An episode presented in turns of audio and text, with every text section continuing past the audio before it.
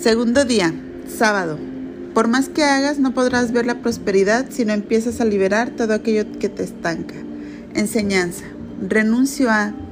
Para que este tratamiento sea efectivo, debes identificar qué personas, situaciones, hábitos o cosas te usan, te detienen o te estancan en la vida. Puedo enseñarte las mejores técnicas de prosperidad y crecimiento personal, pero mientras no decidas romper las cadenas que te estancan, no podrás ver el efecto del Rayimat en todo su poder. Identifica qué te detiene, qué te ata, porque esas son las cosas que te estancan en tu vida. Identificando tus cadenas podrás por decisión romperlas y desatar aquello que no te deja progresar. Así que toma iniciativa. Escribe en una hoja de papel bien grande como encabezado las palabras renuncio a y cuando tengas la lista dales un orden de importancia y trabaja en grupo de siete para dedicarte a liberar cada una de ellas. Te daré una lista de los ejemplos para darte una idea de lo que puedes escribir. El primer paso que de escribirlas, pero eso no significa que con eso ya liberaste. Debes ponerte en acción buscando la estrategia de liberación para cada punto de tu lista. Así que manos a la obra.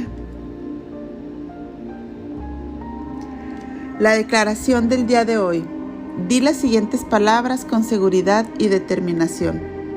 Hoy quiero y decido romper todas las ataduras que estancan mi vida. Hoy dispongo a actuar por ser un ser libre sin que nada ni nadie lo pueda impedir. La oración del día de hoy.